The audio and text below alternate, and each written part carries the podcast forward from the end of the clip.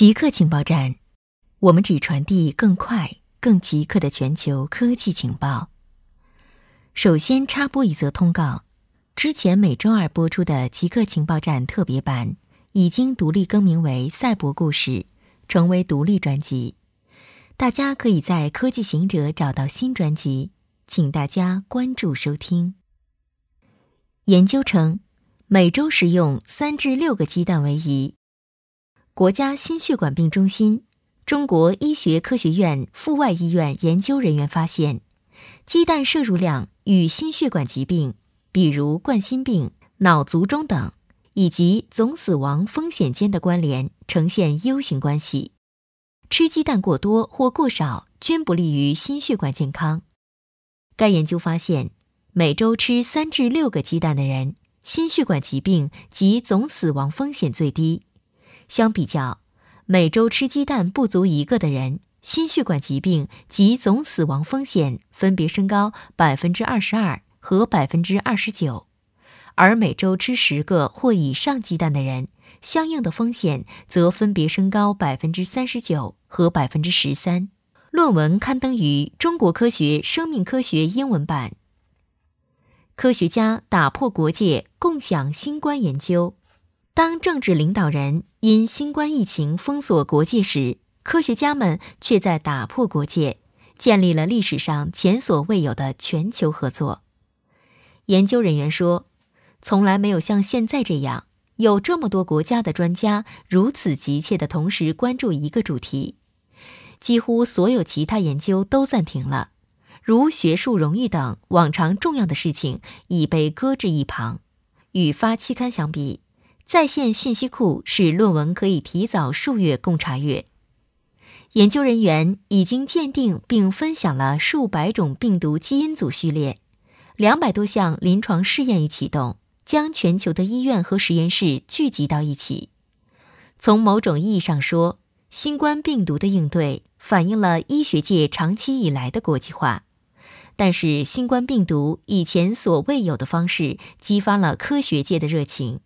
这是以往面对疫情或医学之谜所没有的，这反映了该大流行病的规模，而且对于许多研究人员来说，这次的热点地区不再是发展中国家的贫困村庄，而是他们的家乡。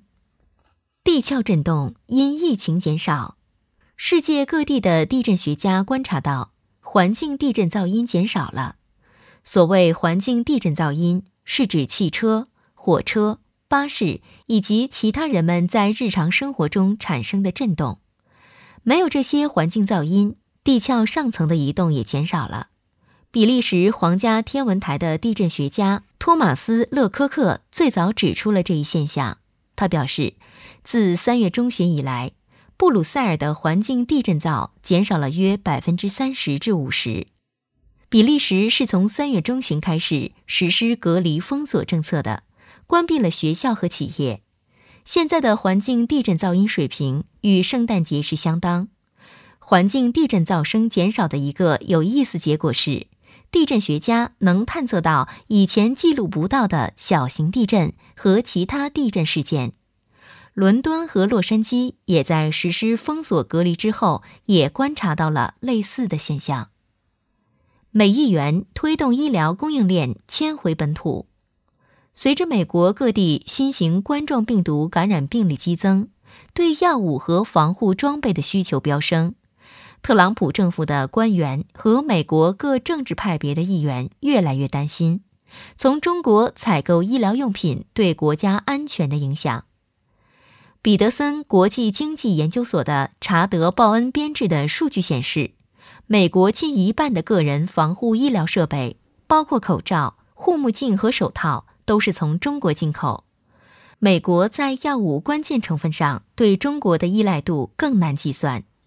代表美国药品制造商的行业机构美国药品研究与制造商协会赞成有必要探索各种方法，鼓励加大国内药物开发和制造。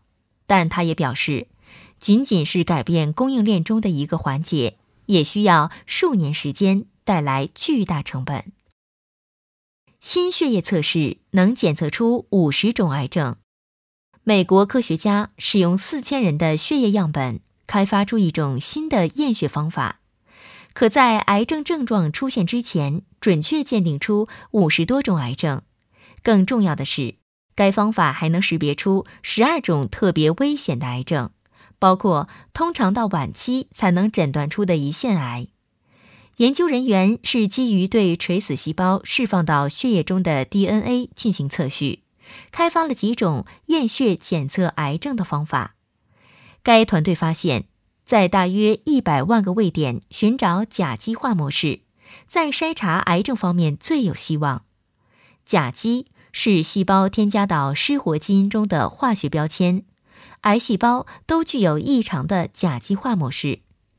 研究人员用一千五百名癌症患者和一千五百名未进行癌症诊断的人的血液样本来训练机器学习系统，然后使用该系统分析了六百五十例癌症患者和六百一十例非癌症患者的血液样本。